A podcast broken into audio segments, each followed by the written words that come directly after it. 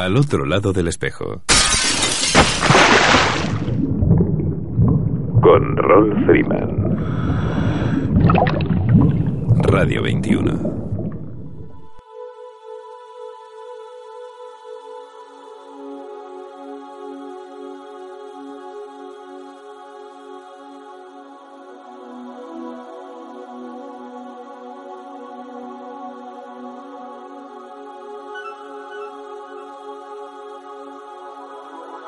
Amigos, saludos alados y bienvenidos a una nueva edición de Al otro lado del espejo. Un programa que hacemos con cariño para ti desde lo más profundo de un océano lleno de inagotables emociones.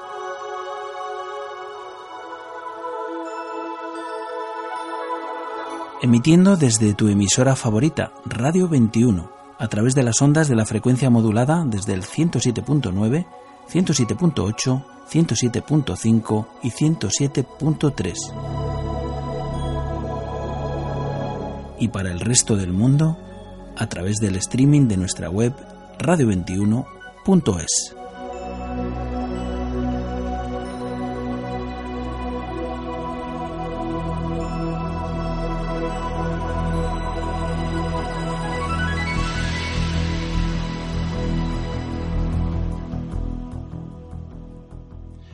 La marea esta semana nos trajo el solsticio de veranos, ese punto de inflexión en nuestro fantástico viaje alrededor del astro rey, y que coincide con la noche más corta del año, la noche de San Juan, momento hoguera y si tienes suerte también de playa, o no, pero mejor junto al mar, seguro que sí, al menos para nosotros, los apasionados del océano y del agua. Tengo que decir que lamentable y vergonzoso el estado de algunas de estas playas después de la noche de San Juan, a juzgar por el material gráfico que nos ha llegado. ¿Será que no tenemos remedio? Y aquí seguimos, semana tras semana, como las olas que no se cansan de volver siempre renovadas y siempre diferentes, con algo nuevo que contaros. Esta vez va a ser un programa muy especial, único, como cada uno de los anteriores, claro está.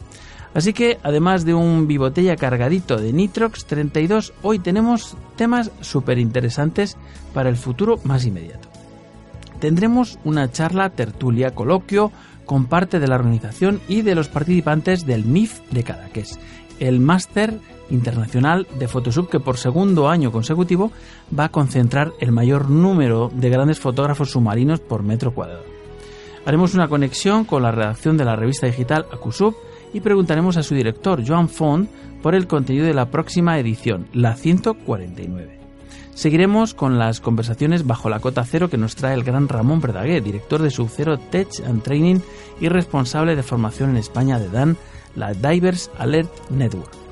Os traeremos las secciones habituales de nuestro programa, Mis amigos los peces, con Inés García desde Zoea Madrid, Solo la Mar con César Hernández desde MDI Valencia.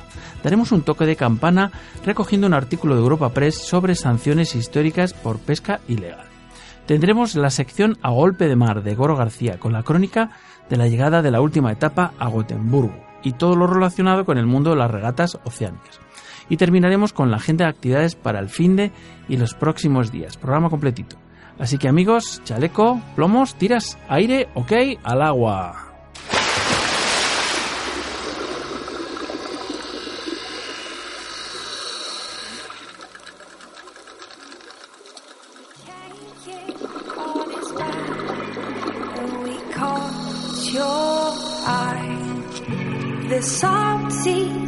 Ocean wind made the sea gulls cry. The rocking of his house had me holding on, but I knew that I was safe from there on out.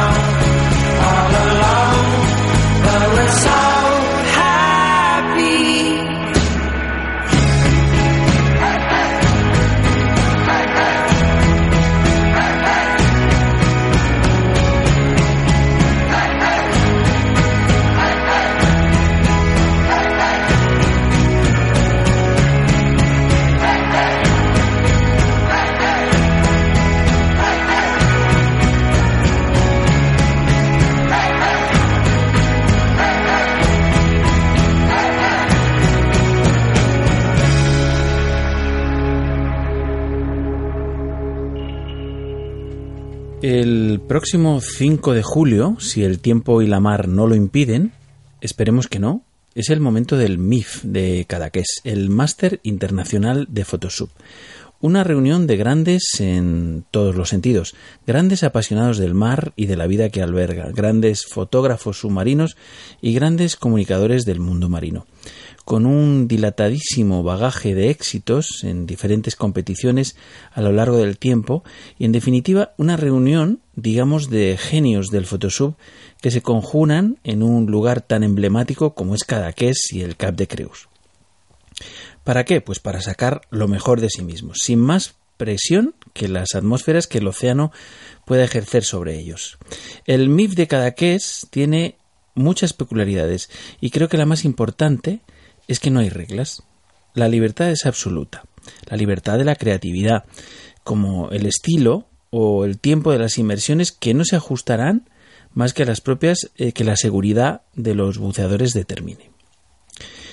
Y bueno, hoy teníamos previsto una, un encuentro, eh, una, una tertulia de, de buceadores de Photoshop y bueno y con parte de la organización, pero eh, por problemas eh, pues de agenda, por problemas eh, de última hora, pues les ha, les ha sido imposible estar con nosotros. Así que, bueno, los emplazamos para la semana que viene. Lo importante es que, que sepáis que, bueno, pues que próximamente, para el 5 de julio, pues tendremos el, el Máster Internacional de Photoshop de Cadaqués, en su segunda edición.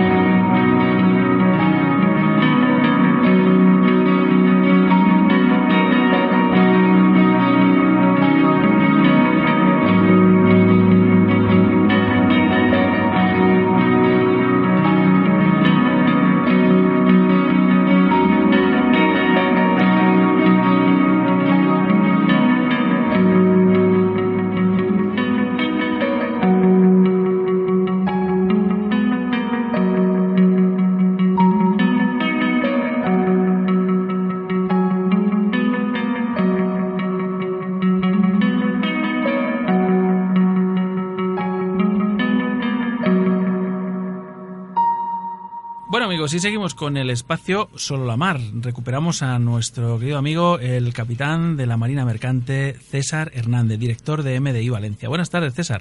Hola, buenas tardes, buenas tardes a todos. Eh, ya una vez más por aquí, de nuevo, eh, regresado de nuestra última guardia y, y- y bueno, ya bastante más descansado y más relajado que la última vez que hablamos. Qué bien, qué bien, qué bien.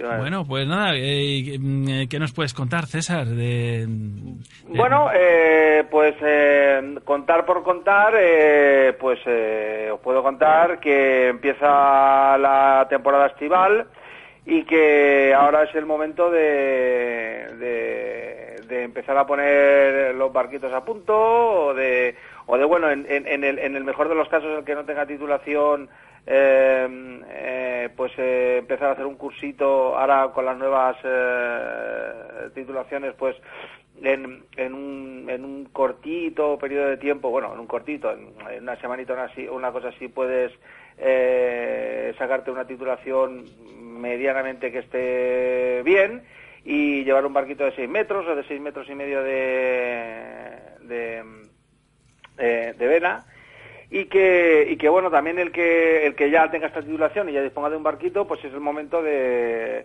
de decidir si uno va a navegar por el Mediterráneo va a salir fuera del Mediterráneo y poner el barco el barco a punto para para, para la singladura no la singladura de- de- de- del verano que es que es larguito y que y que bueno y que y que para la gente que normalmente navegue pues eh, bien pues ya sabe un poco más o menos que, que el barco ya lo tiene a estas alturas ya lo tiene que tener con todos los certificados que tiene que haber pasado la ITV que tiene que, que tiene que, que haberlo hecho, haberle hecho ya, si le toca el varadero, haberlo sacado en seco, haberle pintado la patente Mm. y, y bueno, pues los, los, la- los arreglos típicos de estas épocas para ponerlo a disposición y, y salir a navegar durante, durante la época estival. El primer destino, como todo el mundo, pues es a- acá a- en el Mediterráneo, pues normalmente hacia la, la isla de Ibiza, el, de los más eh, avezados, pues seguro que llegarán hasta Mallorca,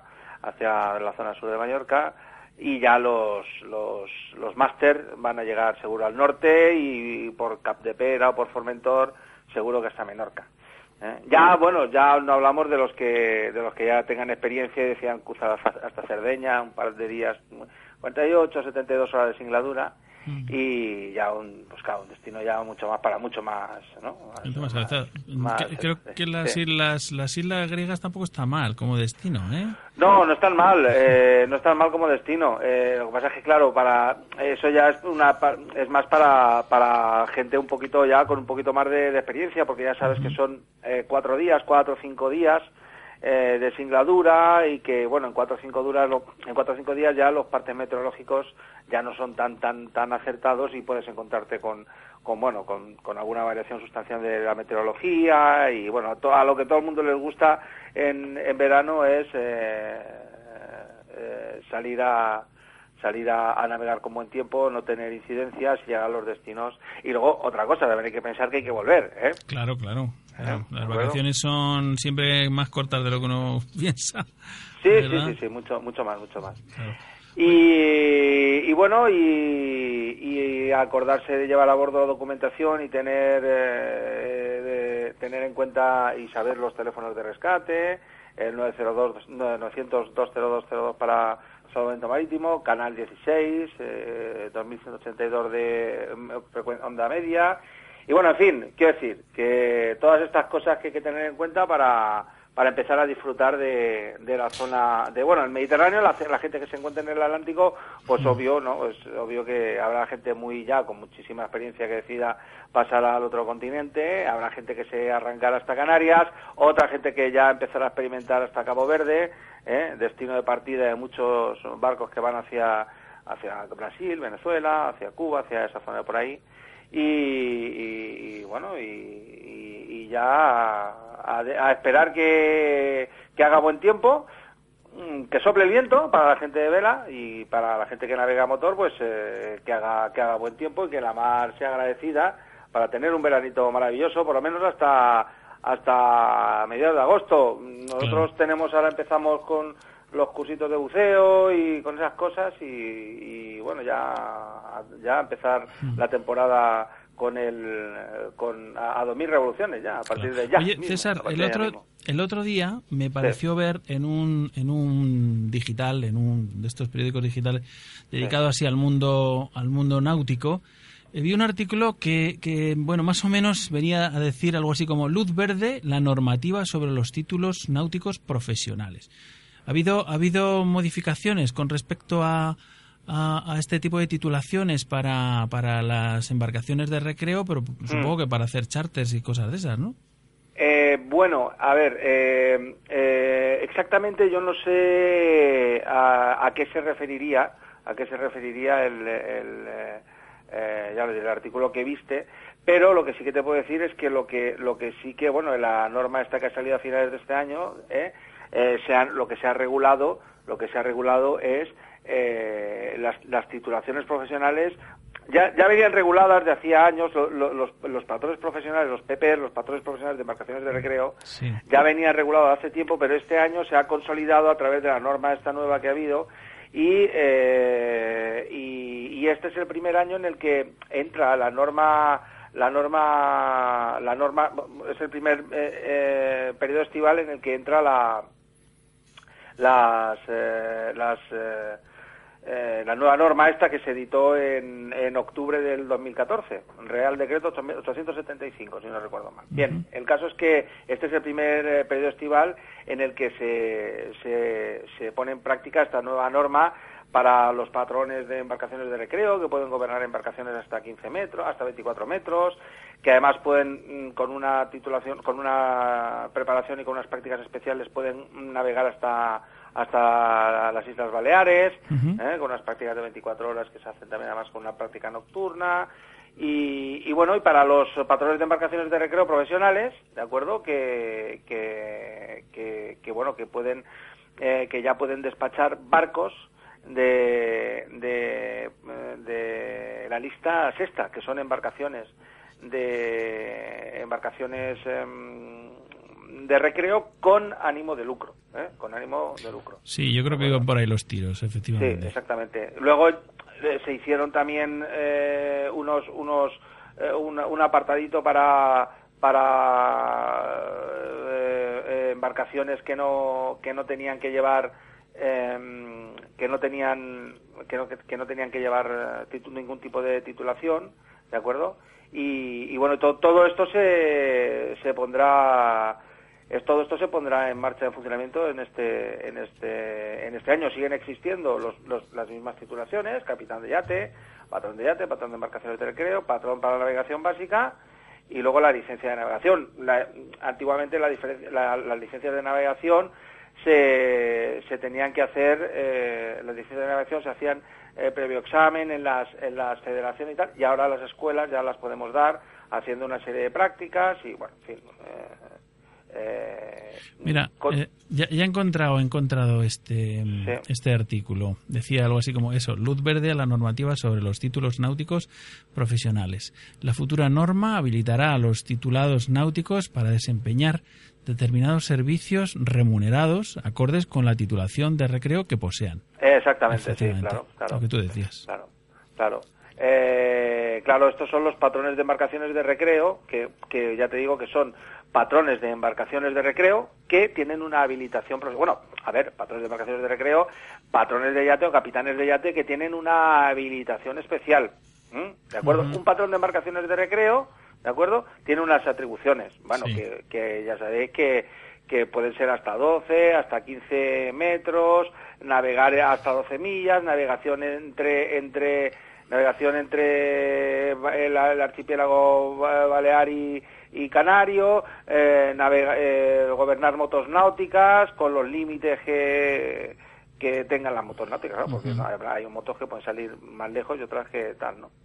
Eh, Y otras que no y que y, y bueno ya estas ya estas eh, a estos títulos de recreo tanto a los de capitán de yate como a los patrón de yate como a los patrones de embarcaciones de recreo se les a- en esta norma se les eh, atribuyeron o, unas eh, normas complementarias eh, para que pudieran eh, aumentar la eslora de los barcos de acuerdo y la y la distancia a la que pudieran navegar eh, siempre y cuando siempre siempre y cuando eh, estuvieran dentro eh, dentro de la, del, del régimen em, eh, recreativo. Lo único, lo único que existe esta titulación de patrón de embarcaciones de recreo que les permite, patrón profesional de embarcaciones de recreo, que les permite no solamente eh, eh, cumplir, o sea, eh, utilizar o, o tener las atribuciones que, que estas complementarias que a sus titulaciones de recreo,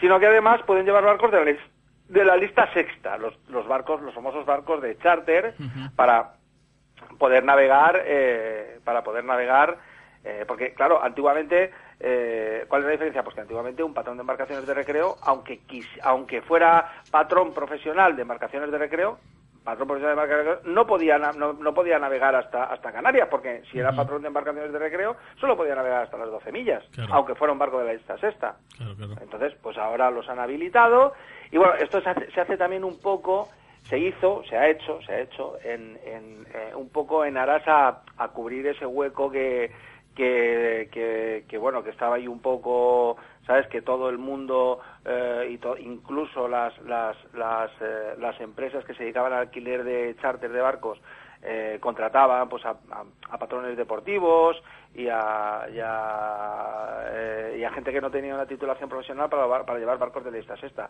Claro, como una persona que tenga una titulación profesional para llevar un, un, un- un velero desde Denia Ibiza, por ejemplo, de 12 metros de eslora, pues pues en un patrón profesional pues es una cosa que es un poco demasiado, es un poco sobrada, que sobra un poco de título, pues entonces habilitaron a este tipo de para, para además cubrir a esta gente que ya ya se dedicaba a esos menesteres, ya se dedicaba a hacer eso, llevaba mucho tiempo a hacer ese tipo de, de, de servicios ¿eh? a, las, a, las a la náutica de recreo, pues bueno, pues con una titulación un poco adicional, pues eh, que pudieran eh, llevar los barcos de la lista sexta y ya está. Y, Ya. y- y hacer los charteres así, teniendo esa titulación profesional. Eso no implica y eso no indica que tú, que tienes el, el, eh, que tú, tú, que tienes un título del PER y quieres alquilar un barco, tengas que ser PEPER. No, tú si alquilas un barco, pues es como si alquilas un coche, toca un tu título de PER, siempre y cuando seas tú, seas tú el que lleves el barco que sea ¿eh? otra cosa es que otra cosa es que, que, que no seas tú que sea tu amigo o el vecino de al lado sabes Oye, César, en la última mm, charla que tuve con, con tu paisano, con Goro García, sí eh, mm, bueno, hicimos alusión a un, a un vídeo que andaba por ahí por las redes. No sé si es reciente o si, o si tiene ya su tiempo, que es posible, ¿no? sí en el cual eh, se ve un abordaje eh, tremendo eh, de un barco de un barco muy grande pues no sé si es un Sí. petrolero o algo así es un barco enorme sí.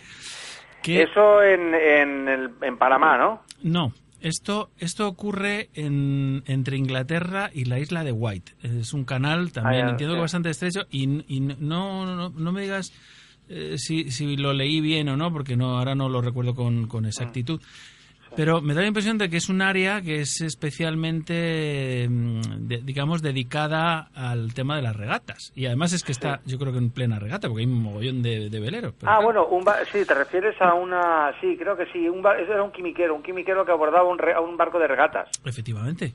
Sí, sí, era un quimiquero que, que abordaba un, un barco de regatas, sí, sí, sí. Me Claro. acuerdo de, me acuerdo, me acuerdo un poco de la, del, eh, incluso había una, una imagen del ICE que se veía, se veía el abordaje. No recuerdo muy bien, no recuerdo muy bien, no recuerdo muy bien cómo era, cómo fue el abordaje, pero bueno, sabéis que los barcos de vela tienen cierta preferencia sobre, Sí, sí, sí. sobre- E- Esto es un poco lo que hablábamos, ¿no? Tienen, Mm. la- tienen una preferencia, ¿no? Pero, pero ¿quién, quién, ¿cómo puede maniobrar un barco así de grande? Y menos entre No, no, tanto no, es que un barquito. barco, Eso es a ver, imposible, un barco ¿no? así de grande, mm, de, de buenas a primeras no puede maniobrar. No puede ¿Mm? maniobrar. ¿De acuerdo? No puede maniobrar de buenas a primeras, ¿de acuerdo? Entonces, eh, eh, lo- y es cierto que los barcos de vela eh, tienen preferencia también sobre, sobre muchas... Pero hay que estudiar el caso en concreto, ¿de acuerdo? Para saber exactamente eh, lo, que, lo que ocurre. Mm, Pongámonos en situación, ¿de acuerdo?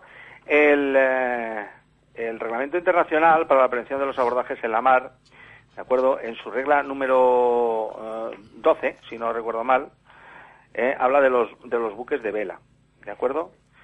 Eh, pero es cierto que solamente en el, en, el, en, el, en el comentario de la regla solamente se alude a los, a, a- a- los abordajes entre barcos de vela, Sí. entre barcos de vela, no entre barcos de vela y barcos de, moto- y barcos de motor. Entonces, claro, eh, eh, la pregunta cuál es, bueno, ¿y cuándo un barco de, de vela y cuándo? Bueno, pues un barco de un barco es un barco a vela siempre y cuando no esté utilizando el motor aunque lo lleve. ¿De acuerdo? Aunque lo lleve. Con lo cual, mm, si este era un barco que, que aunque llevara motor no estaba navegando a motor, bueno, pues entonces se entiende que es un barco a vela y que estaba navegan- navega- navegando a vela. ¿De acuerdo? Sí. Eh, eh, al respecto de los de, de este caso, bueno, pues también, por ejemplo, en cuanto a los a los eh, a los buques de propulsión mecánica, eh, el, eh, el Reglamento Internacional para la Prevención de Abordaje dice que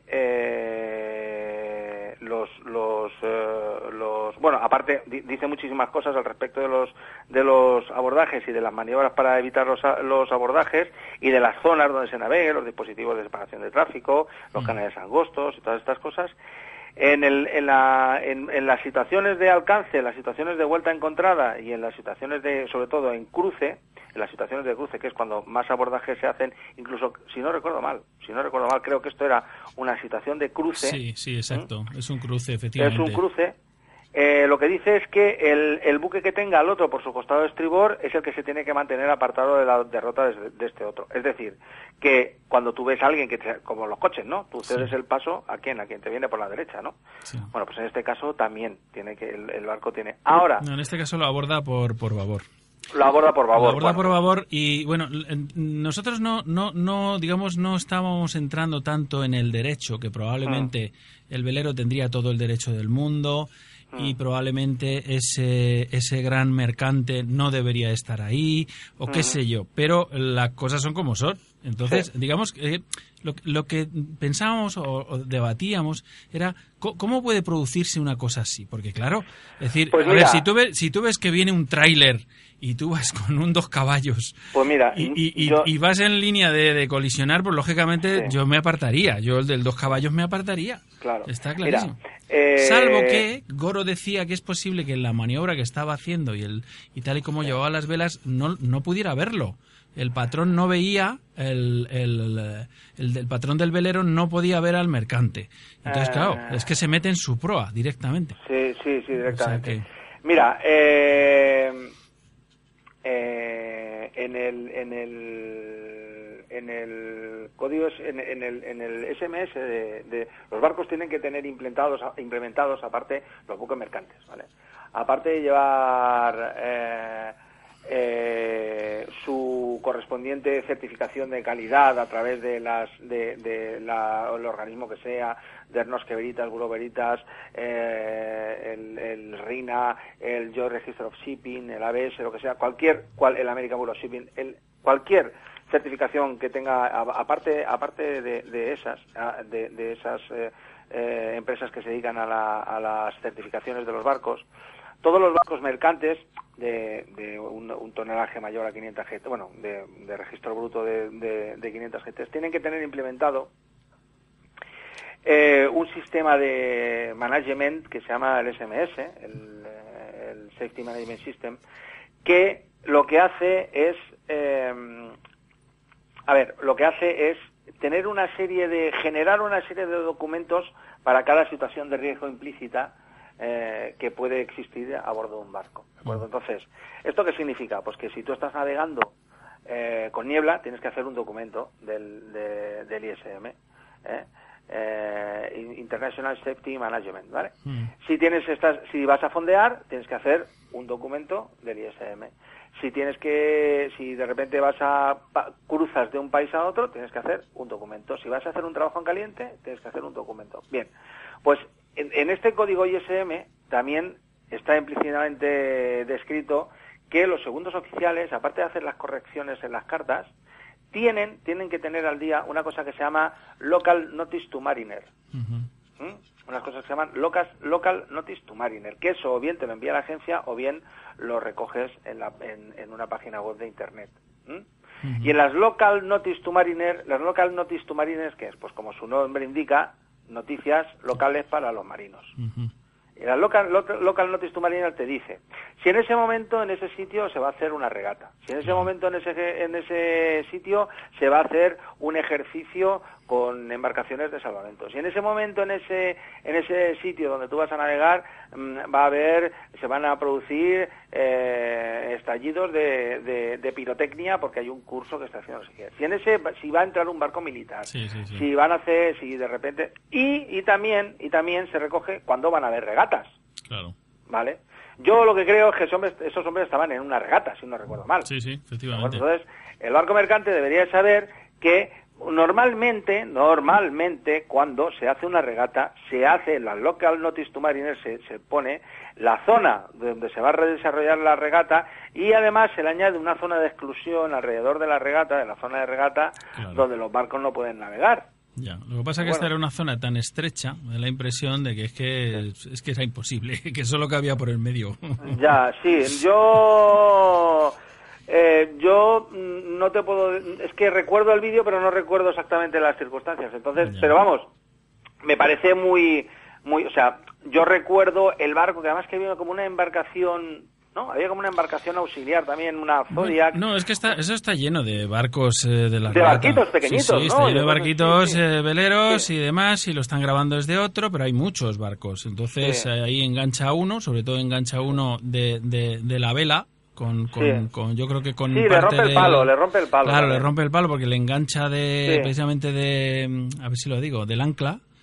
Sí, ¿sabes? sí, lo engancha con porque, el porque ancla lo pilla, y- o sea, lo, lo toca con la proa, pero claro, se lo, lo rebaña hacia hacia el costado de babor del, del mercante Sí. y lo, Ah. lo engancha engancha todos los eh, todos los aparejos y demás, vamos, todos los cabos Sí, y lo, demás. lo engancha por un... Con un Y- sí, que, sí que me acuerdo. Creo, Claro, creo recordar arranca el palo y bueno, bueno, y no Mm. pasa más, pues, pues porque yo No qué pasa sé, más pues, pues, porque por- Dios no sí, quiso, claro. Sí, sí, yo creo recordar que además era un quimiquero, creo recordar, un quimiquero de color naranja. Sí, es verdad, naranja o rojo, sí, así. Sí, está, mientras me lo estás, me lo- mientras me lo Sí, lo estábamos contando, estoy buscando en internet, ¿vale? Ya, ya lo he encontrado en, en YouTube. Eh, Velero tiene un accidente con un barco impresionante. Si esto es un quimiquero, Sí. esto es un, bueno, es, es un, es un quimiquero, no lo veo bien, ¿eh? El, el Car, Carnen Nunsten, de Nunsen, es un barco de Nunsen. Y efectivamente, esto está lleno de barquitos, esto es una regata, porque además la gente está en la costa de estribor, tal, lo engancha con el ancla, pam, le rompe el palo, vale, sí.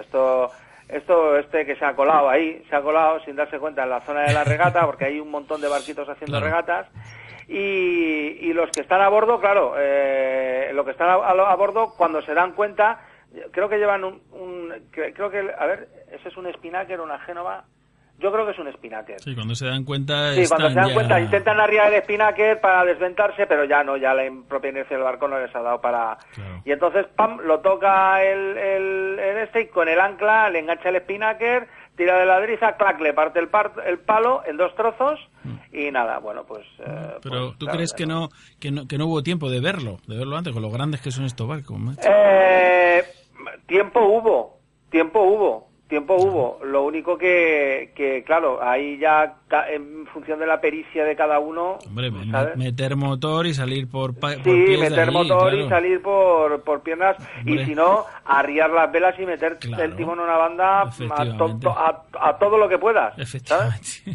A todo lo que puedas. Bueno, ¿sabes? César, pues nada, eh, fenomenal esta, esta charla de hoy, interesante, aclaradas eh, cosas que siempre Mm. nos, nos generan, desde luego, así un montón de, de dudas, ¿no? Cuando vemos este Sí. tipo de, de historias. Sí, sí. Y nada, pues te agradezco muchísimo el que nos dediques estos minutos eh, cada semana para, para charlar sobre temas eh, marítimos y náuticos y, y tal, como Sí, siempre. sí. Muy bien, yo también, como siempre, encantado de hablar con vosotros y eh, de, de haber vuelto a retomar el, el, el, el- el momento este. Y bueno, a ver, el jueves que viene todavía tendré periodo de descanso, con lo cual, bueno, podremos seguir charlando un buen rato más. Fenomenal, César. Muy bien, como siempre, ya sabéis, buena prueba y buena guardia. Un abrazo. Un abrazo a todos. Hasta luego. Hasta luego.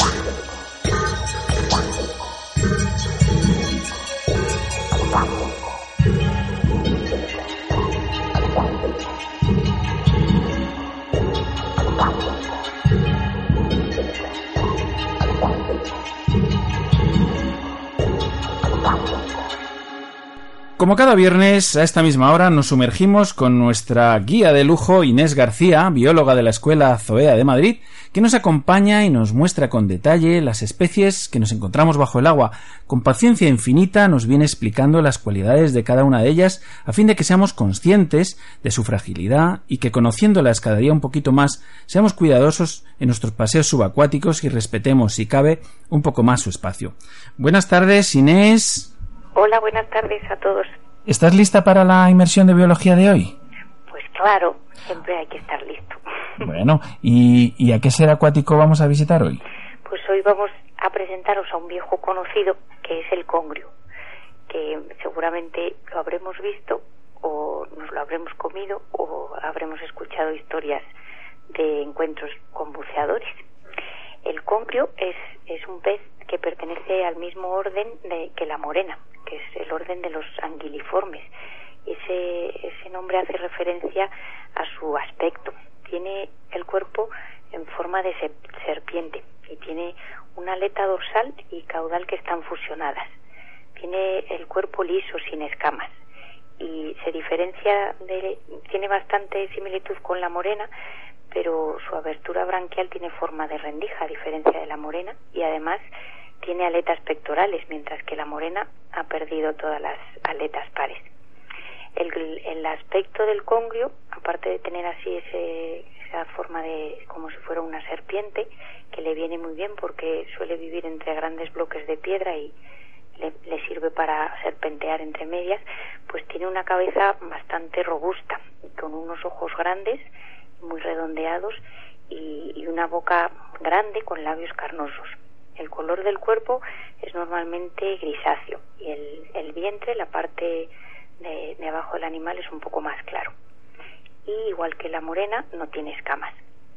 Estos peces habitan normalmente en fondos rocosos donde encuentren cuevas o grietas, que es donde van a pasar la mayor parte del día y es por la noche cuando salen a cazar. Muchas veces los congrios comparten la guarida con las morenas.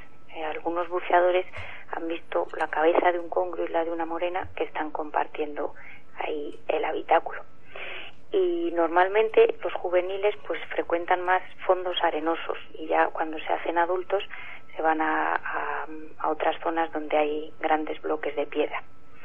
Y los congrios se alimentan sobre todo de cefalópodos, de, de sepias, pulpos o, o calamares, y también comen pequeños peces y crustáceos.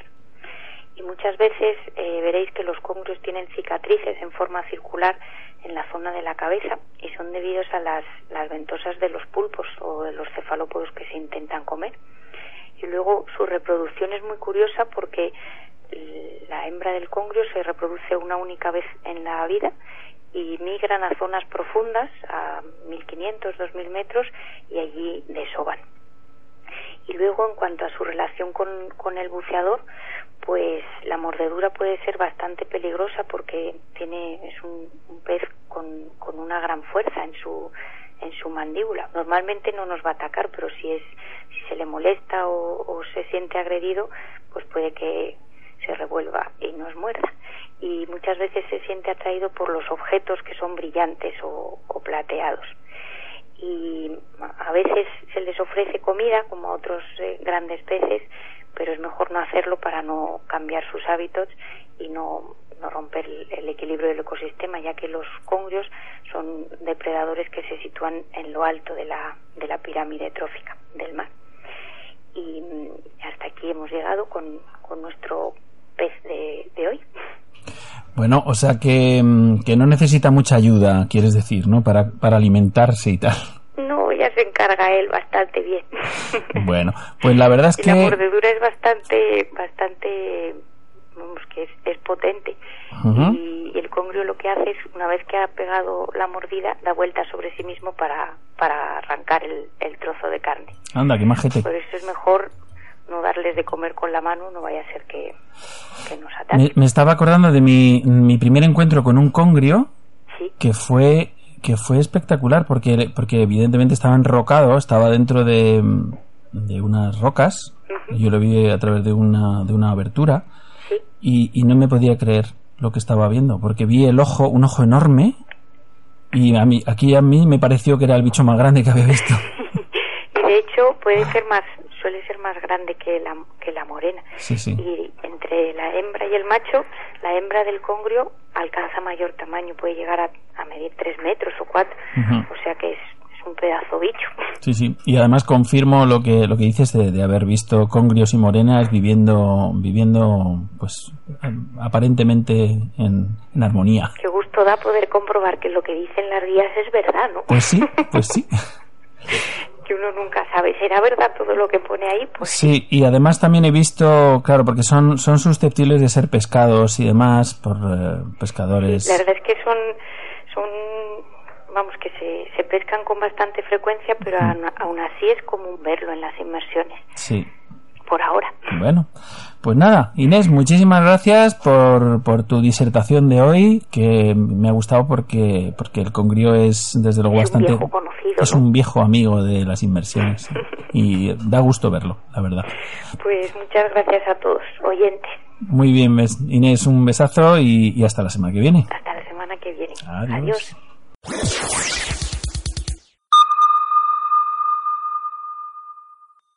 Al otro lado del espejo.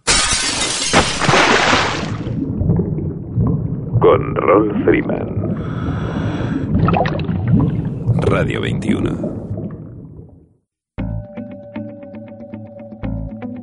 Hola, me llamo Rolf Freeman y mis próximos cursos de buceo y primeros auxilios los haré con Paramax, Escuela de Buceo y Rescate. Si vives en Madrid y quieres aprender a bucear, o si ya eres buceador titulado y quieres avanzar en tu formación, te recomiendo que te pongas en contacto con ellos. Paramax es un centro de buceo PADI y un centro de buceo INTD. Y además de los cursos de buceo recreativo, su verdadera especialidad son los cursos de buceo técnico. Así que si quieres ir más allá del límite de los 40 metros, bucear en pecios, cavernas, aprender a bucear con bibotella, con scooter o en el popular side mount, o si tienes como meta ser un buceador Trimix, Paramax es tu centro de buceo en Madrid. Busca Paramax, Escuela de Buceo y Rescate en Facebook o llámales al 649-052-052. Imparten cursos de buceo y de primeros auxilios en su sede de la calle Menéndez Pidal 19 de Madrid, en Pozuelo de Alarcón y en Torrelodones. Paramax, Escuela de Buceo y Rescate en Madrid.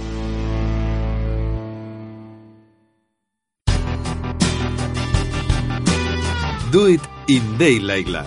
El laboratorio fotográfico profesional de referencia en toda España se llama Daylight Lab. Que tus límites solo sean tus sueños.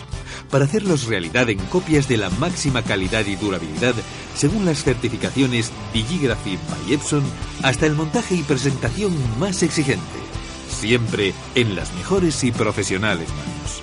Daylight Lab, el laboratorio fotográfico profesional. Estamos en Madrid, en Prudencio Álvaro 41, Metro Pueblo Nuevo, o en el 91 367 0191.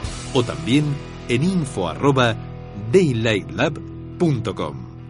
Do it in Daylight Lab.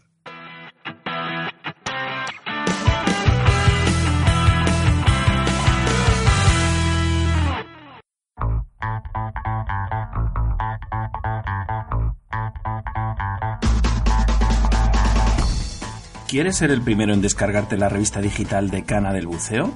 Suscríbete a Acusub. Envíanos tus datos al correo acusub.acusub.net y podrás recibir cada mes completamente gratis la revista digital con mayor proyección internacional de habla hispana. Acusub. Amarás el buceo.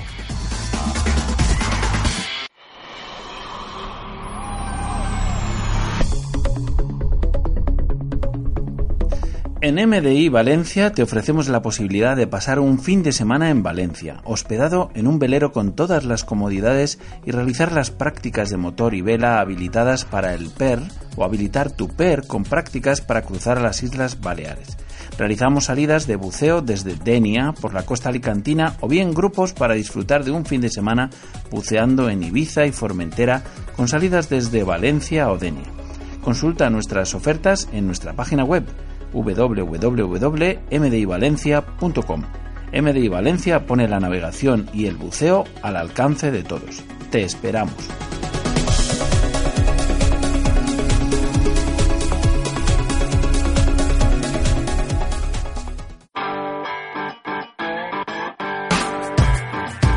¿Te has preguntado alguna vez qué se siente al respirar bajo el agua? Buceo la Herradura te animamos a que lo descubras de la forma más segura y divertida posible. Si dispones de dos horas libres, te ofrecemos la posibilidad de acogerte a esta promoción especial. Un bautismo de buceo por tan solo 70 euros, 100 euros si sois dos. Nos encontramos en el puerto deportivo de Marina del Este. Haz tu reserva ahora llamando al 958-827-083 o envíanos un email a info@buceolaherradura.com. Buceo la Herradura. Ven a divertirte bajo el agua.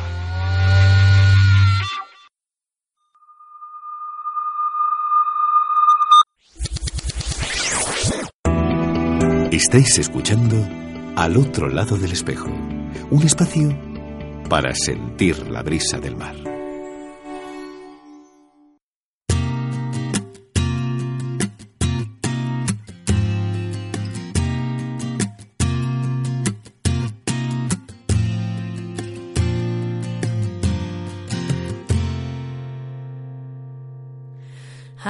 Been a wild rover for many a year, and I've spent all my money on whiskies and beer. But now I'm returning with golden grape store, and I never shall be called wild rover no more. Wild rover, then I'll give over.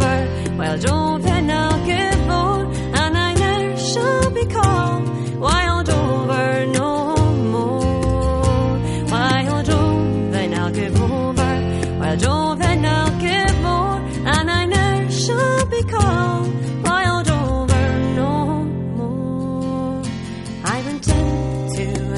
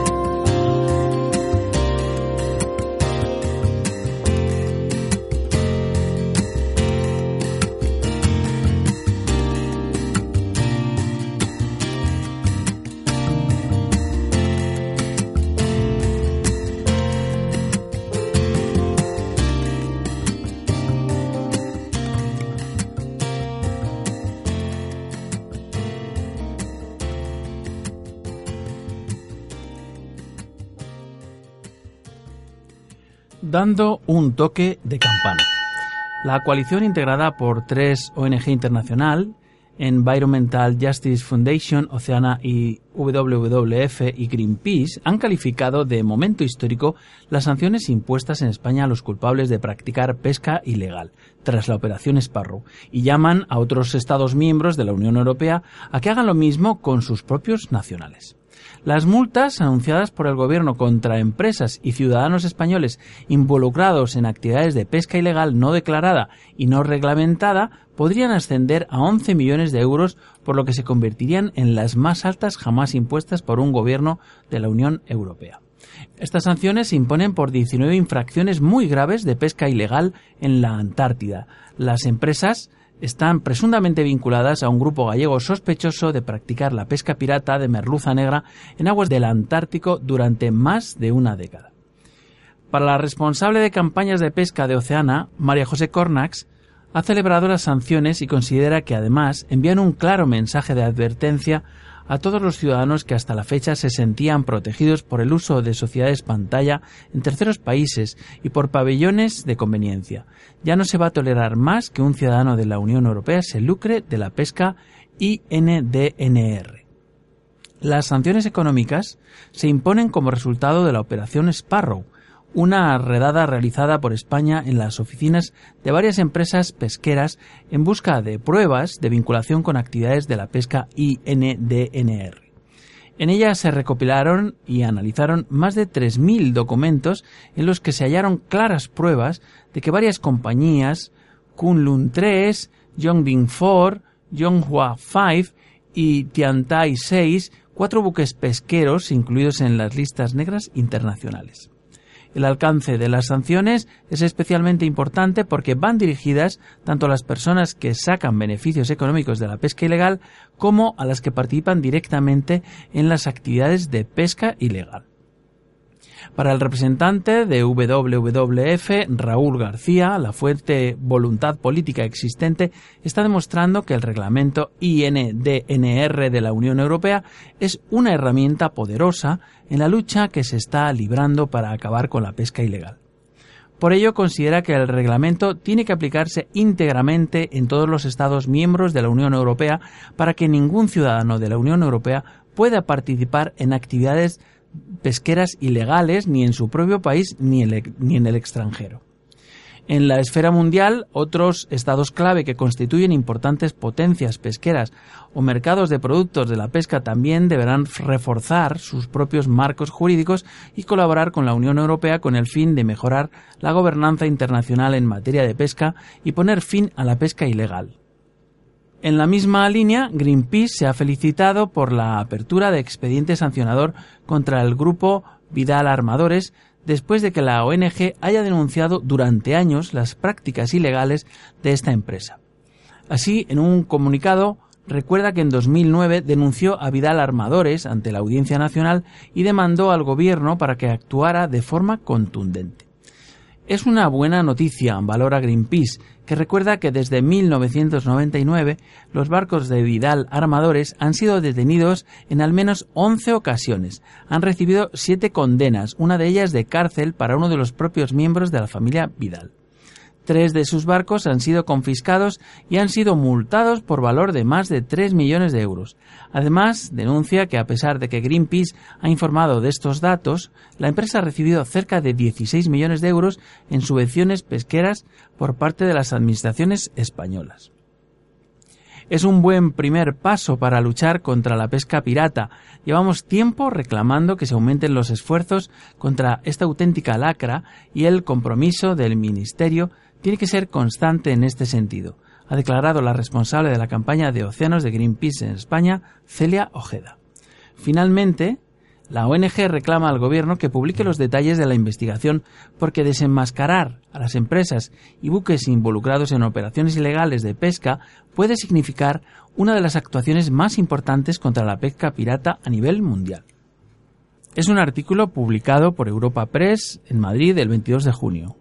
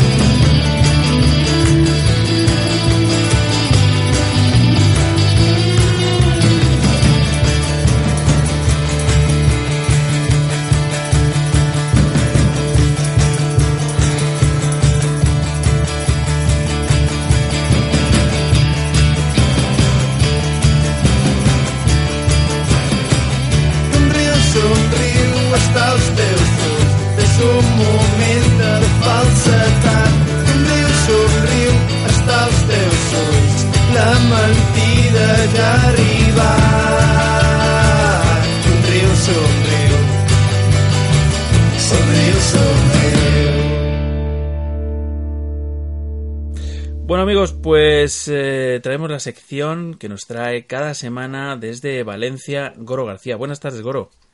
Hola, buenas tardes a todos. Bueno, pues recordamos que la sección de Goro, que la llamamos a golpe de mar, pues se ocupa de, sobre todo, las, eh, las regatas oceánicas y demás, y bueno, todo aquello que tiene que ver un poco con el mundo de la vela. Y Goro, creo recordar que teníamos algunas cosas pendientes que nos dejamos en el tintero el programa pasado eh, y que queríamos, que queríamos comentarlos, ¿no? Eh, Pues a ver, recuérdame. pues mira, te recuerdo un poco, eh, teníamos pendientes un, eh, un asunto en relación con, con la salida de la última etapa. Por cierto, bueno, eh, evidentemente tenemos que hablar del, del fin de etapa, de fin de, de vuelta al mundo, del fin, Fin, de no, la- fin no. Fin de etapa, pero no de la vuelta al mundo. ¿Cómo que no? ¿Y esto? No, no, no. Aún queda algo por decidirse. No me digas. Sí, sí, sí. Bueno, a ver, no es relevante. No es relevante. Es el, tercer, el, quin- el cuarto y quinto puesto. Sí. El podium está claro, pero bueno, aún falta una regata de puerto. Ah, ah mira. Pues oye, o sea, hasta el Aún último falta, momento va a haber Bueno, la última. Lo, lo que podemos llamar la pachanga. la pachanguita. Falta la pachanga en, Gote- en Gotemburgo. Sí, sí. Que, que, bueno, va a echar una mano para decidir la, la decisión final entre el cuarto y quinto puesto entre Albimedica y Mafre, porque ahora mismo están empatados a puntos. Y bueno, están separados a dos puntos en las, en las regatas import que llaman, entonces, pues dependiendo del resultado final, pues bueno, el Mafre puede quedar cuarto o mantenerse en quinto puesto, que es en el que está ahora mismo. Bueno, bueno. Pero bueno, O sea, tampoco es, tampoco es decisivo. O sea que va a ser interesante hasta hasta después, pues yo ya yo la he dado por terminada, ¿eh? O sea, A ver, realmente queda, ya te digo, la última regata import y para es la única posición que queda por decidir. De hecho, el Abu Dhabi ya se ha proclamado campeón, entonces. ya. Claro, claro, yo había visto esta foto, esta foto ahí de Sí, sí, ya tienen copa y todo. sí, sí. Claro, bien claro. merecida, además. Bien Sí, sí, sí. Bueno. Bien merecida. Pues eh, mira, había un tema que, que se nos quedó en el tintero eh, y que fue precisamente en la eh, fue de un incidente que ocurrió en la salida de la última etapa. Ajá. ¿eh? y fue un incidente con un, con un pedazo de trimarán eh, enorme que, que tuvo ahí un, un, un incidente y es más con lesiones eh, creo que grave incluso eh, con una con una mujer de la, de la propia organización que estaba en, en una Zodiac ¿no? Así de es. hecho de hecho ya hay vídeo hay vídeo que se ha subido yo, lo- yo lo he podido ver y ahí este claro este pedazo de barco inmenso está haciendo unas maniobras, unos virajes y demás, y en un momento dado, pues, eh, pues, eh, pues yo no sé cómo ocurre esto, de, de- de- de que bueno, golpea con uno de los de los timones, eh, golpea la CD que, que bueno, mm, y claro, golpea a una persona, una, una mujer de 47 años, eh, que no sé cómo nos revienta la Zodiac completamente. Y, este tema es, es, es muy curioso, ¿no? Que, que, que- haya ocurrido, ¿no? En, en, eh, precisamente en una salida, ¿no? De, de una eh, y con barcos de la organización que están precisamente para, pues, para controlar un poco todo eso, ¿no? A ver, eh, esto, esto hay que cogerlo con pinzas. Sí. Y vamos a, vamos a explicar un poquito qué ha pasado. Sí, Eh, en las salidas de este tipo de regatas, normalmente existe una zona a la que ningún tipo de embarcación, salvo las que compiten o las del jurado que está en el agua, puede acceder. sí, Y luego hay, digamos, como unos aros de seguridad por la que pueden acceder alguna que otra embarcación que esté acreditada, como suele ser de prensa, o como los patrocinadores de los equipos que tienen una posición privilegiada para poder ver la salida desde un punto más cerca. Y luego un último, y luego una última zona, digamos, que ya es para el público en general. Entonces, ¿qué pasó? Pues que muy probablemente este barco es un barco, es un barco muy conocido, se llama el, el Spindrift, es un trimarán. Casualmente, bueno, conozco a la dueña. Sí. Eh, la dueña es Donna Bertarelli, que es la hermana de Ernesto Bertarelli, el, el dueño de Alinghi, o digamos el CEO de Alinghi. Sí. Y bueno, en Copa América coincidimos alguna que otra vez en la base. Y bueno, pues esta señora es, digamos, la, la dueña, entre comillas, del, del equipo. Y es un. Al final es un, es un trimarán, es un maxi trimarán Sí. que lo que hacen es usarlo para, para hacer, pues por ejemplo, tiene el récord del, el récord del el Atlántico. Y, y, bueno, pues es un trimarán muy grande, es un trimarán de 40 metros y, y es manejable entre comillas. Eh. Esto en el momento porta un poquito el viento y acelera, esto es manejable entre comillas. Es un catamarán muy ligero, es muy rápido Mm. Y entonces frenarlo es difícil porque no nos, acor- no nos olvidemos de que los barcos no llevan freno. Se pueden poner pro al viento, pero un catamarán de estos que pesará 12, 14, 16 toneladas, Fíjate. vas a 10, 12, 15 nudos, por muy pro al viento que te pongas, has recorrido 200 metros. Claro. Claro, claro. Esto es, Todo es- esto es- es- junto con el hecho de que la neumática contra la que chocó era una neumática de la organización que se preocupaba de que otros barcos no entraran en la zona, Mm. pues al final, ¿qué pasó? Pues una coincidencia de, de rumbos que los llevó a, a- lo que has comentado. Claro. Hombre, aquí yo entiendo que, mm, que no que, que el, el patrón de la Zodiac no estuvo hábil, porque ahí es el que tiene la manejabilidad a tope. Correcto. ¿sabes? Una ver, Zodiac que es capaz de virar en nada. En... Sí, claro, a la Zodiac le, le quitas potencia y pones el volante a una banda o a otra y giras en 5 metros. Hombre, sobre todo si lo ves venir, claro. El, no sé problema si es que esto... no, el problema es que quiero pensar que no lo vio venir. Claro, claro, claro. Es que es la impresión que a mí me da también. El problema es que no lo vio venir. Exactamente.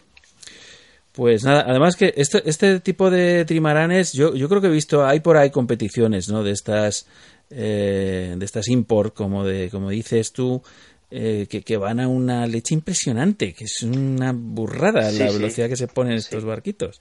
Sí, sí. Bueno, estos barquitos no, estos barcazos. Yo creo, creo haber visto uno en Marsella, creo, creo haber visto uno eh, de, de esta clase, porque era impresionante, o sea, ver el mástil y, y la envergadura que tenía el, el bicho era impresionante, claro, el barco que, que te llamaba más la atención de, de todo el puerto, pues, eh, pues por eso, porque era un trimarán, ¿no? Era una cosa y es un, mástil que sobresalía por encima de todo lo que había allí. ¿Sabes? Una cosa bestial. Sí, a ver, el, el- el problema, entre comillas, de los multicascos es que normalmente son tan largos como anchos. Claro, Entonces estamos hablando de un barco de unos 40 metros, de unos 130 pies. sí. Entonces muy probablemente este barco de ancho hará 40 metros también. Mm. Igual no hace 40, pero igual hace 30, 32, 34. Ya. Entonces, eh, son muy espectaculares, sobre todo verlos navegar, porque, bueno, estas últimas generaciones, eh, ten en cuenta que con una envergadura de unos 32, 34 metros, por poco que escore un poquito, la gente que va haciendo banda en el patín de Barlovento Sí. eh, va a 4 metros de la- del, del agua, del nivel del agua. Claro, claro, claro. Es que esto.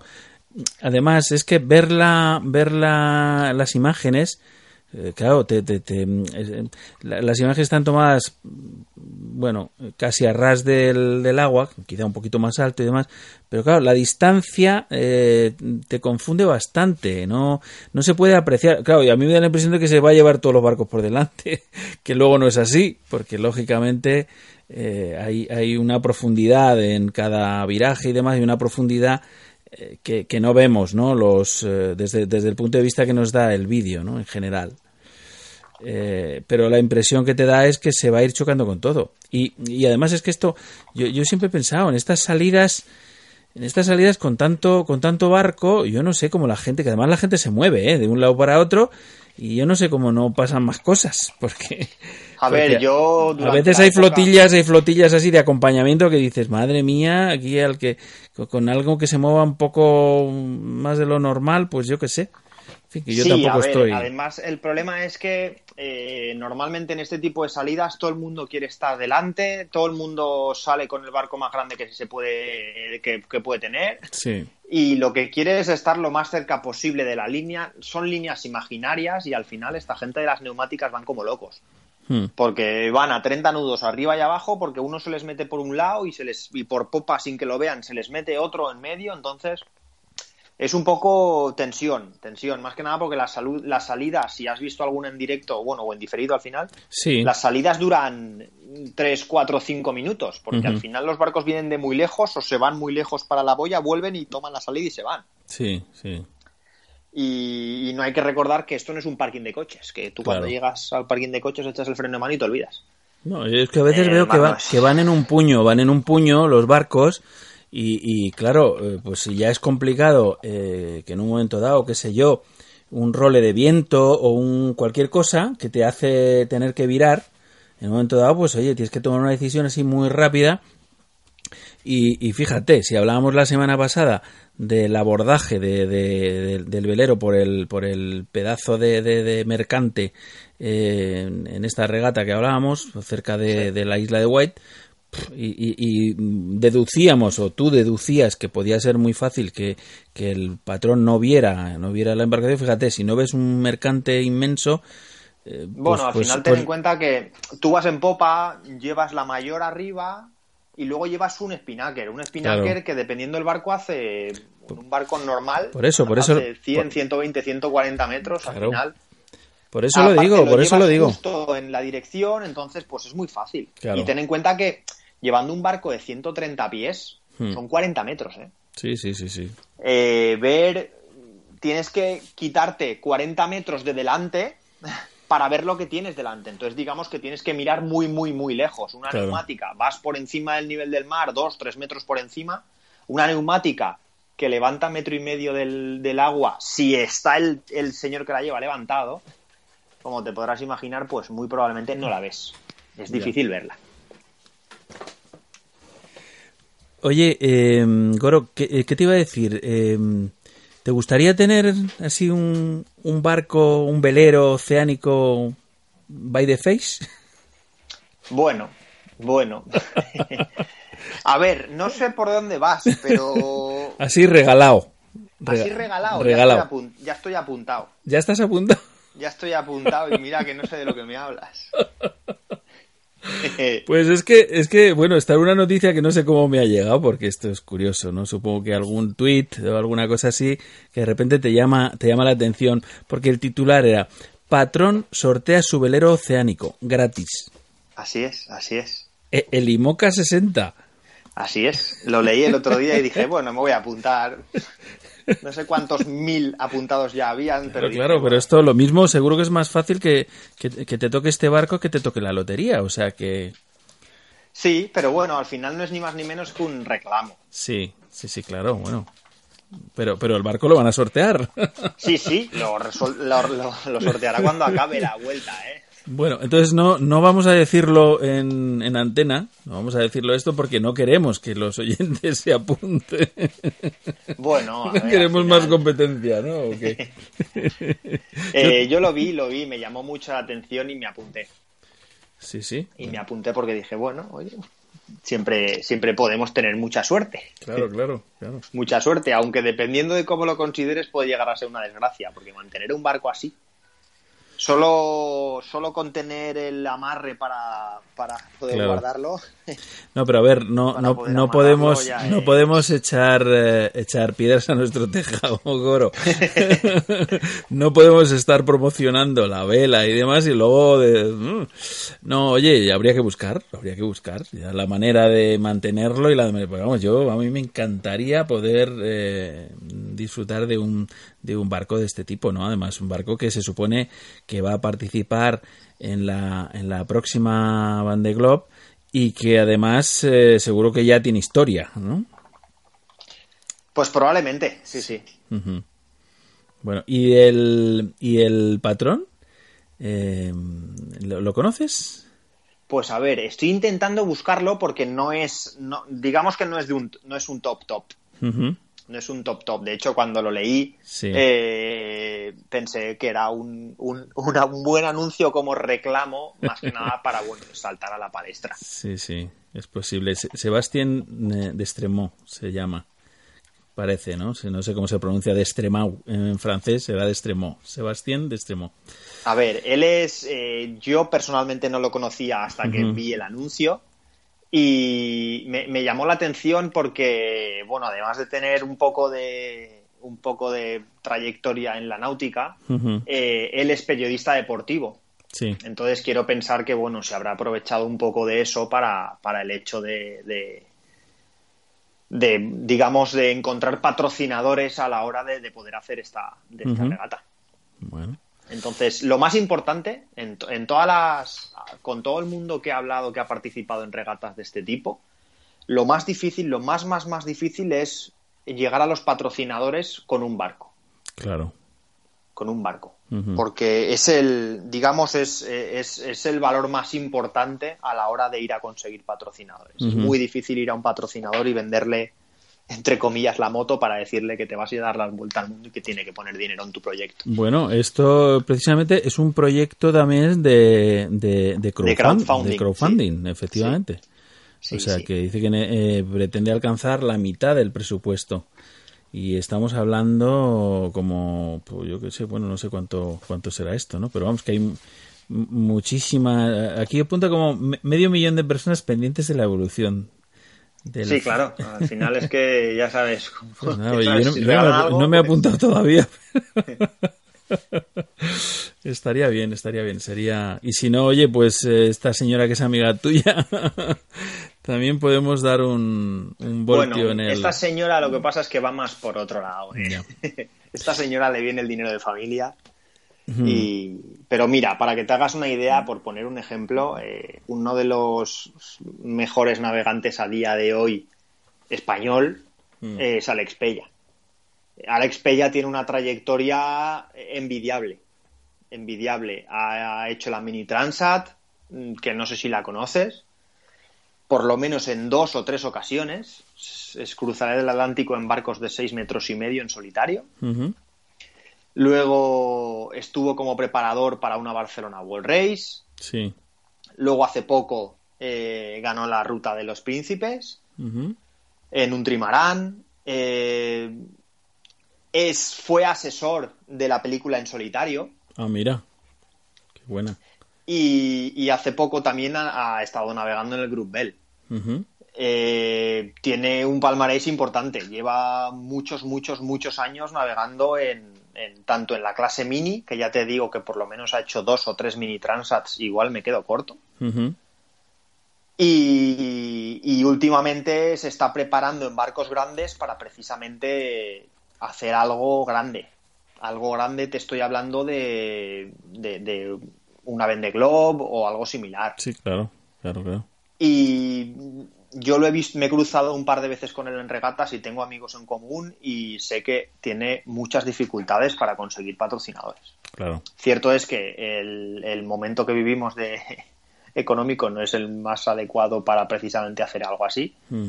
pero bueno, al final tiene una trayectoria que, que, que lo respalda y le cuesta. Ya. El Hombre, problema- yo veo que los patrocinadores en general, ¿no? Este tipo de de pues de, de- de pruebas deportivas y demás de, de- de élite como es esto suelen ser eh, eh, bueno pues pues gente o empresas con bastante poderío no y, y estas empresas quiero decir que estas empresas no, no, no están sufriendo tanto la crisis quiero decir el lujo me refiero a las, las empresas las que venden lujo eh, es que ni se han enterado de toda esta historia. De hecho, en todos estos años de tantos problemas económicos, tantos ajustes económicos, eh, ha aumentado el, el- la venta de, de vehículos de lujo, por ejemplo. Sí, eso es cierto. Entonces, este es tipo de este tipo de gente, yo entiendo que bueno, lo que pasa que claro, en fin, que a la hora de elegir proyectos y demás, pues pues, pues sí, tienes las, tienes eh, el tema de la vela, o tienes el tema del golf, o tienes el tema de la Fórmula 1, qué sé yo. Hay muchos sitios donde poner tu, tu dinerito, ¿no? Qué sé yo. Oye, y había otro tema, había otro tema que, que también se nos había quedado pendiente, que era eh, hablar un poco de la regata esta de la Solitaire de Figaro Vaya, cierto. que nos, eh, que nos comentaste tú. Dijiste, bueno, pues el próximo día os doy algún dato más un poco, pues para saber Sí, un poco claro, más de esta sí. regata, que yo la desconozco completamente. ¿eh? Vale, pues mira, es una regata que se lleva celebrando desde 1970. Ujú, Se celebra, se ha celebrado entre, eh, a veces entre, ha habido, digamos, parones y cambio de, sobre todo de la temporalidad. Se empezó, empezó siendo una regata cada tres años, luego pasó a ser cada año, luego pasó a cada dos, luego Mm. pasó a cada cuatro y de un tiempo a esta parte, creo que de en torno al 2010 o algo así, pasó a ser cada año. Fue cogiendo nombre eh, gracias a que, bueno, es, una de lo- es uno de los balcones a, a, a todo, a las regatas en solitario, eh, estilo IMOCA 60 o barcos muy grandes. ¿Cómo, ¿Por qué está muy bien o por qué yo la considero un gran balcón hacia, hacia esas clases más grandes? Porque siempre han intentado mantener barcos cómodos eh, y un presupuesto medianamente bajo. Mm, ¿Cómo lo han conseguido? Bueno, al final es una regata francesa mm, y entonces, pues el, uno de los mayores fabricantes de barcos a nivel mundial como es Beneteau, pues la, entre comillas, subvenciona. Ah, mira. pone los barcos, supongo que a precio de coste, o no acabo de no, no sé no sé las condiciones exactas, pero bueno, la cuestión es que se navegan en unos, en unos barcos que son de Beneteau, eh, y es un barco específicamente diseñado para la, la navegación en solitario. Mm. Y para este tipo de regata. Luego ese barco eh, es bastante común encontrárselo en regatas de club o en regatas medianamente importantes por toda Europa. Y, y ese tipo de barcos que yo, bueno, conozco, eh, precisamente esa marca sí la conozco, la, Ajá. la Veneto. Además, muy bonitos barcos, ¿eh? por cierto. Eh, eh, estos barcos pueden terminar siendo así, pues, equipados para, pues, para, pues, para hacer un charter o para, mm, para, A ver, en para disfrutarlos. principio- ¿o qué? En principio son barcos de serie. Es un barco que tú ahora mismo vas a Veneto y lo puedes comprar sin Sí, sí. ningún problema. Claro. Son, son barcos de 10 metros de eslora, de menos de 10 metros en flotación. Sí, pero a lo, a lo que me refiero es que eh, no sé si un barco, pues es un barco que ha ganado una regata, un barco que ha estado o ha participado en determinadas regatas y demás. Si, si el barco con el, con el tiempo adquiere, eh, adquiere, digamos, ese cierto prestigio, ¿no? Que hace que, que incluso eh, se pueda, se pueda revalorizar, ¿no? Es decir, o puede decir, bueno, A ver, esto tiene dos formas de mirarlo. Eh, yo, por ejemplo, que, que sirve como un buen ejemplo, te puedo hablar de los barcos más pequeñitos que usa la gente para las Olimpiadas, por ejemplo. mm, eh, tú puedes comprar o medianamente fácil un barco que haya usado alguien en unas Olimpiadas. De hecho, tú ahora mismo te, te buscas y es fácil acceder a un 470, a un 49er que se haya usado para las clasificatorias o para las propias Olimpiadas. Lo que pasa es que esto es un arma de doble filo. Porque puede ser un barco ganador, puede ser un barco que haya ganado, que tenga palmarés, pero en cambio será un barco que ha sido llevado hasta el extremo y que es un barco que se ha diseñado para correr. Entonces, no es. mm, la distribución de pesos probablemente no sea la misma Entiendo, entiendo. que un barco de serie eh, y está pensado para que dure que las Olimpiadas, que son 25 regatas, 30 regatas, para que dure 40 regatas. Ya, entiendo. Eh, no quiero decir que esté mal hecho, ni mucho menos, pero al final eh, su uso no es ese. Su uso no es ese. También es verdad que hay ciertos barcos que se usan para, para regatas transoceánicas que son tan, tan, tan duros que se pueden incluso a reformar, se pueden reformar para, para poder utilizarlos como charter. Ya, ya entiendo. De hecho, eh, hay un caso, yo conozco un caso muy conocido, como es el, el caso del velero del Fortuna Lights, Mm, que se ve, alguien que navegue por el Mediterráneo eh, está acostumbrado a verlo, porque al final es un barco que se chartea. Es un barco que se usó para una vuelta al mundo en regata, en la Whitbread, un dos palos. Y en, durante la Copa América lo tuvimos aquí en Valencia y yo me lo he cruzado por Baleares muchas veces. Es un barco que se reformó 100% por, por dentro y se adecuó para, para chartearlo. Bueno, veo que esta, que esta regata entonces ha, ha comenzado. Ha comenzado hace, hace La, cuatro, la, hace cuatro la días. Solitaire du Figaro sí. está casi acabando. Eh. Está casi acabando.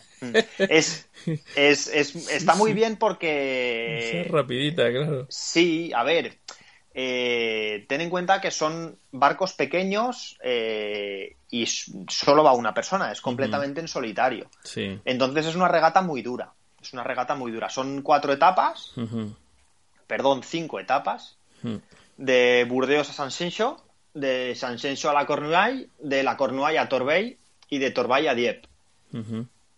Eh, son, re- son muy cortas, son etapas muy cortas, pero muy, muy, muy cañeras. Muy intensas, muy, claro. Muy, muy intensas. Claro, claro, claro. Eh, Y- y- son etapas de en torno a unas 500 millas Mm. Y, y bueno, es, es, eh, ya más o menos la zona ya te lo he dicho, es por el norte de España y Sí, luego sí, navegan sí. un poquito por, entre Francia y Estoy Inglaterra. viendo, estoy viendo. Salen de Francia, es- tocan España, vuelven a Francia, se acercan, eh, eh, no sé si es eh, Irlanda o el piquito Sí, de, sí. Inglaterra y No, vuelven la, otra la, no, a- la, la Fastnet, la Roca Fastnet, la tan conocida Roca Fastnet. ¿Ah, sí? ¿Eso es Sí. eh, ahí en medio del mar o qué? Eh, a ver, ¿La usan de boya o qué? es eh, la, la famosa imagen del faro por la, en la que rompe ¿Ah, sí? la ola y solo se ve la perilla del faro. Sí, sí, sí. Esa foto es la Roca Fastnet. Eh, es esa. El- la, la piedra. es qué que bueno. no, hay una regata muy conocida que es la Rolex Fastnet. Eh, de hecho, es que el, el- eh, hace poco leía una entrevista con Ian Walker, que es el patrón de el, el patrón que ha ganado la, la Volvo, Mm. que va a estar. Que va a estar. Bueno, pues, eh, eh, Coro, yo ya casi que te emplazo para la semana que viene para que eh, veamos, hablemos de qué ha pasado con esta, con esta regata, que es eh, bien interesante también, acaba, por lo que veo, cómo acaba, porque que les queda nada. Les queda nada, Les sí, queda sí, nada. les queda nada, pero bueno, al final es un paso más. De Bueno. hecho, la semana que viene, si quieres, hablamos de, de quién la hace, porque hay algún, hay algún que otro nombre que si vamos un- unos años atrás en la historia te sonará si hablamos de él. Más que nada porque todos y cada, casi todos y cada uno de los patrones de la Volvo han pasado por ella. Ah, muy bien. Pues nada, lo dejamos mejor para la semana que viene. ¿Te parece? Muy bien, perfecto, claro. Muy bien, pues muchísimas gracias, Goro, como siempre, por dedicarnos este tiempo que, que sé que, eh, bueno, pues que, que, que, que es duro, es duro después de, de, de tanto esfuerzo toda la semana de trabajo y demás, eh, dedicarnos eh, un buen rato. Muchísimas gracias. Bueno, no cuesta. A ti un abrazo. Un abrazo, Goro. Hasta luego.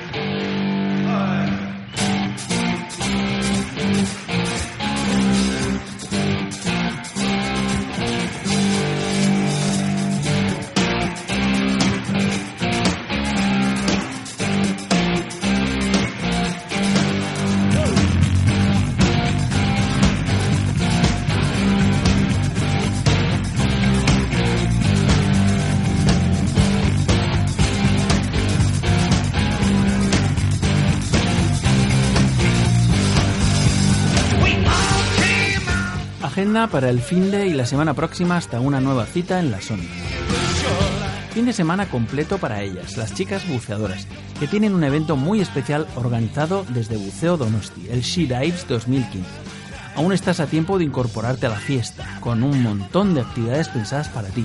La inscripción es por reserva llamando al teléfono 942-312-313 en Buceo Donosti.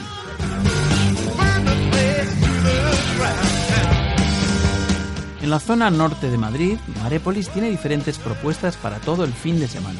Esta misma tarde, a las 18 horas, clase de biología marina del Mediterráneo. Durante el fin de semana tienes desde bautismos o lo que es lo mismo, el Discover Scuba Diving, curso de Open Water y el domingo taller de aleteo. Toda la información la encontraréis en su web marepolis.es. En Colmenar del Arroyo, tu pueblo y el mío, durante todo este sábado haremos una inmersión en el mundo de la poesía con el primer festival poético Luis Santos. Un montón de actividades que culminarán con la velada pórtica que dará comienzo a las 22 horas. Un excelente motivo para venir a visitarnos. No te lo pierdas. Este sábado, día 27 de junio, la Escuela Cinológica de Salvamento y Rescate, EXA, estaremos entrenando en el Valle de Iruelas, en el Pantano de Burguillo, en Ávila. A primera hora, a las 10 de la mañana, en el hostal Las Cruceras. Empezamos a las 11.30. Si quieres conocernos y apuntarte, os esperamos. Pasa el día con nosotros y os enseñaremos a ti y a tu perro esta magnífica disciplina. Contamos con David González Gómez, socorrista y nadador de rescate de la Cruz Roja de La Coruña, y con Yolanda Sansegundo, una grandísima profesional en el adiestramiento canino, experta en modificación de conducta y en adiestramiento canino acuático. No te lo puedes perder, os esperamos. Para más información puedes enviar un correo a info.exar.es o llamar al teléfono 697-826-653. A las 21 horas del sábado 27, la taberna de mi abuelo celebra su 107 aniversario. Se dice pronto. No se cumplen 107 años todos los días. Habrá degustación de su nueva carta y, por supuesto, de cobirras y rock and roll para jartarse. No te lo pierdas. Paseo de la Esperanza, 19 de Madrid. Nuevas jornadas de prácticas en piscina, experiencias de buceo y cursos Open Water Diver para todos los públicos con más que divers. Realizaremos diferentes entrenamientos, ejercicios de flotabilidad y equipo para los que queráis practicar, sobre todo si os habéis sacado el título hace poco y necesitáis soltaros en vuestras inmersiones. Os vendrá genial para no perder lo aprendido y estar preparados para vuestras inmersiones en el mar. También experiencias de buceo para todas las personas que queráis realizar vuestro primer contacto con este deporte. Estaremos disfrutando y entrenando lo que necesitéis durante dos horas en la piscina de 3 metros. El horario será de 11.30 a 13.30 en la piscina M86, la calle José Marínez de Velasco, número 3. No dejes de pasar esta oportunidad y únete a la mucha gente que ya practica este apasionante deporte de la mano de los profesionales de Más que Divers. Toda la información en su sitio web qdivers.es. El domingo 28 de junio a las 13.30 en el Pez Eléctrico, en Malasaña, en la calle Pez 40, concierto acústico de nuestros amigos de Nono. Un concierto para todos, rock and roll, birras y algo de picar, pero sobre todo diversión a raudales. Y la próxima semana, martes 30 de junio a las 20 horas, la cervezada de Narval, en su sede de la calle Monte Perdido número 35, en Vallecas. Narval, buceo, cerveza, buceo en cerveza con Narval, en su famosa cervezada, estáis todos invitados. Esta si puedo, no me la pierdo.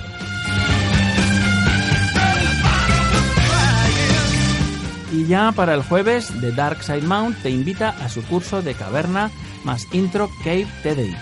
Estos cursos son una introducción al buceo en cuevas y cavernas, en los cuales se van a desarrollar las técnicas básicas y evolucionarlas en la progresión de este ambiente confinado. Se entrenará al buzo en todos los aspectos del buceo bajo techo en cuevas y en el desarrollo de las técnicas específicas necesarias para sobrevivir en un entorno confinado bajo techo y para el desarrollo de esta actividad hasta la titulación recibida marcada por los estándares de TDI. La formación se desarrolla en cuatro días, comenzando el jueves y terminando el domingo. Toda la información en su web darksidemount.com. Y hasta aquí nuestra agenda de actividades, un montón de propuestas para que disfrutes, como nosotros, de tu actividad preferida. Y si queréis compartir con todos nosotros vuestras iniciativas, solo tenéis que enviar un correo a olderradio.gmail.com y estaremos encantados de darle cumplida difusión.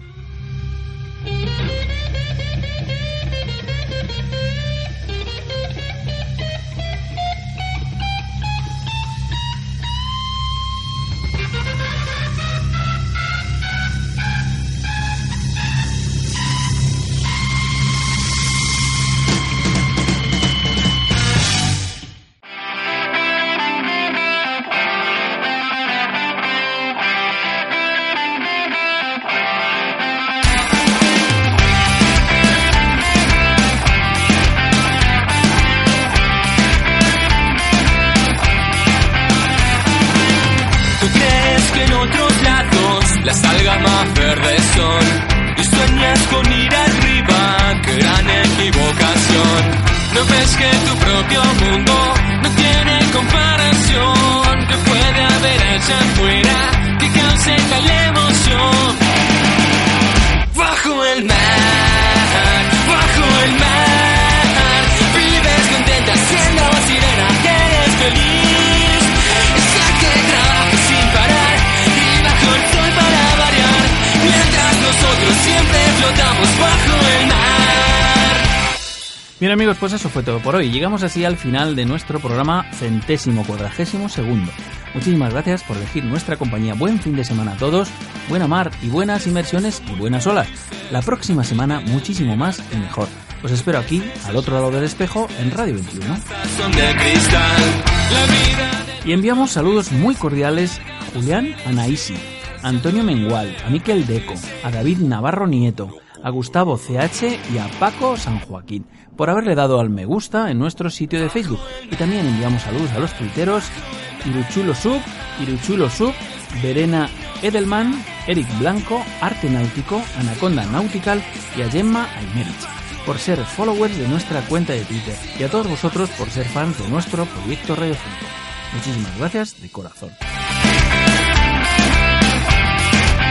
Surcando las ondas hercianas a bordo del submarino amarillo a los controles en la sala de máquinas y dando la brasa al micrófono, un servidor, Rolf Freeman, que os envía un cálido y que pasiano abrazo. Saludos salados, gentes de la mar, nos vemos en los mares o en los bares. Hasta entonces, felices burbujas y hasta la próxima. Y no te olvides de sonreír, también bajo el agua. Adiós.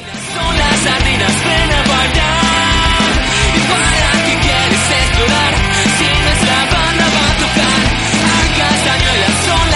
Bajo el mar.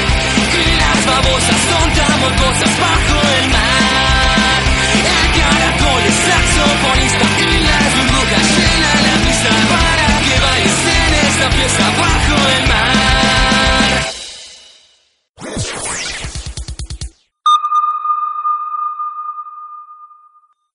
Al otro lado del espejo. Con Rolf Freeman. Radio 21.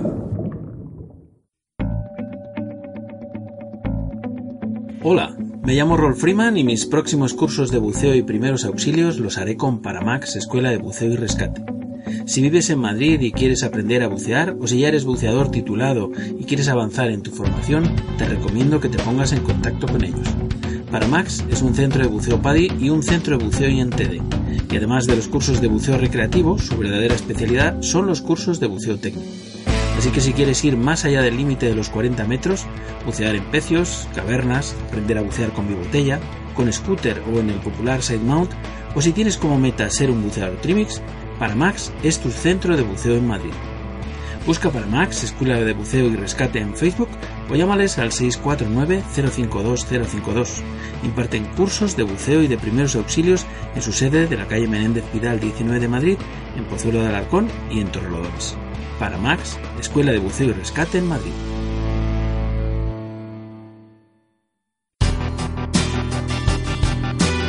Do It in Daylight Lab.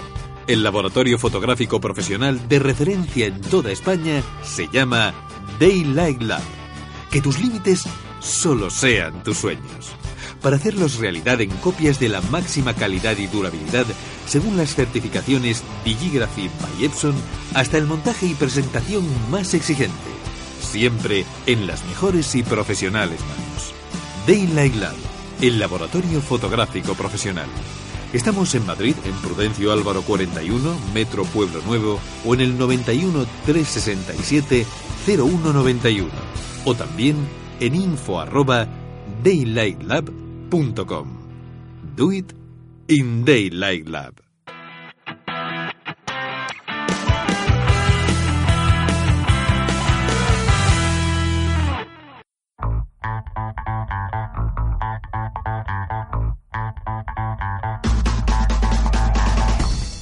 ¿Quieres ser el primero en descargarte la revista digital de Cana del Buceo?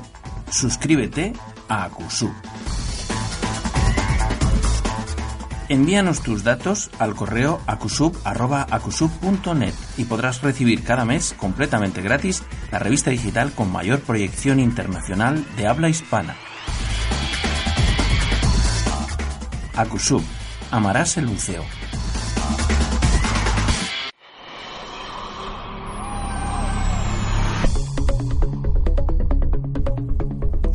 En MDI Valencia te ofrecemos la posibilidad de pasar un fin de semana en Valencia, hospedado en un velero con todas las comodidades y realizar las prácticas de motor y vela habilitadas para el PER o habilitar tu PER con prácticas para cruzar a las Islas Baleares. Realizamos salidas de buceo desde Denia por la costa alicantina o bien grupos para disfrutar de un fin de semana buceando en Ibiza y Formentera con salidas desde Valencia o Denia. Consulta nuestras ofertas en nuestra página web www.mdivalencia.com. MDI Valencia pone la navegación y el buceo al alcance de todos. Te esperamos.